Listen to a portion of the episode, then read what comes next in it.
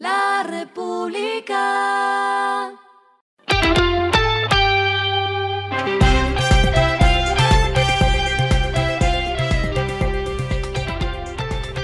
Esto es lo que debes saber al comenzar la semana.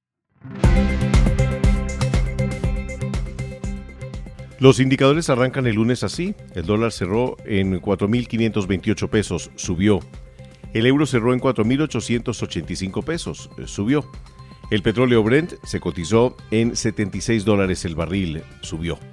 La carga de café se vende a 1.950.000 pesos y en la bolsa de Nueva York se cotiza a 2.98 dólares.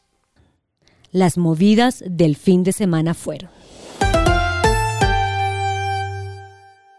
La empresa transportadora de gas internacional este fin de semana, debido a la temperatura que superó los 600 grados centígrados en el puente de la Libertad Fresno en Tolima, por donde pasa el gas del suroccidente del país, tuvo que suspender el suministro. Se calcula que casi 2 millones de usuarios se verán damnificados estos días.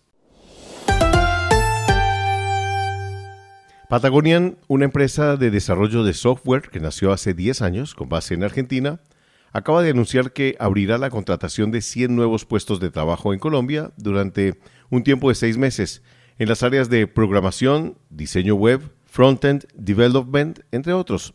Actualmente la compañía cuenta con una planta de 180 colaboradores, de los cuales 50 están radicados en el país.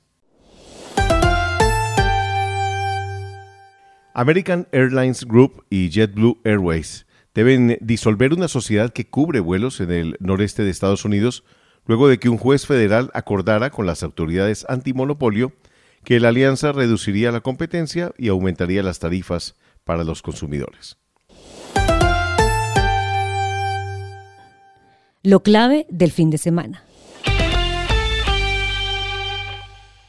Los inversionistas en Colombia y el mundo se están preparando para picos en la volatilidad del dólar esta semana, así como pérdidas en las acciones a medida que Estados Unidos se esfuerza por lograr un acuerdo de límite de deuda.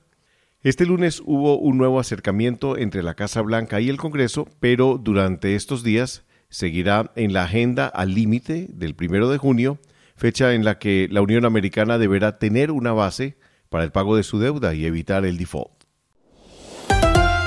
Lo que está pasando en el mundo.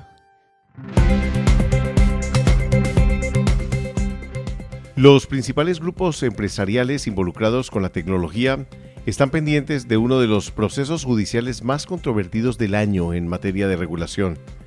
El propietario de Facebook e Instagram, Meta Platforms, recibió una multa récord en privacidad de la Unión Europea de 1.300 millones de dólares y se dio una fecha límite para dejar de enviar los datos de los usuarios a Estados Unidos después de que los reguladores dijeran que no protegió la información personal de los servicios de seguridad estadounidenses.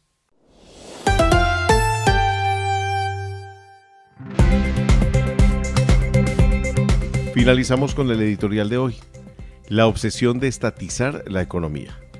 El gobierno de Gustavo Petro avanza con sus reformas económicas, laboral, salud y pensional. El hilo conductor es darle más peso al Estado, una apuesta que puede ser muy mala.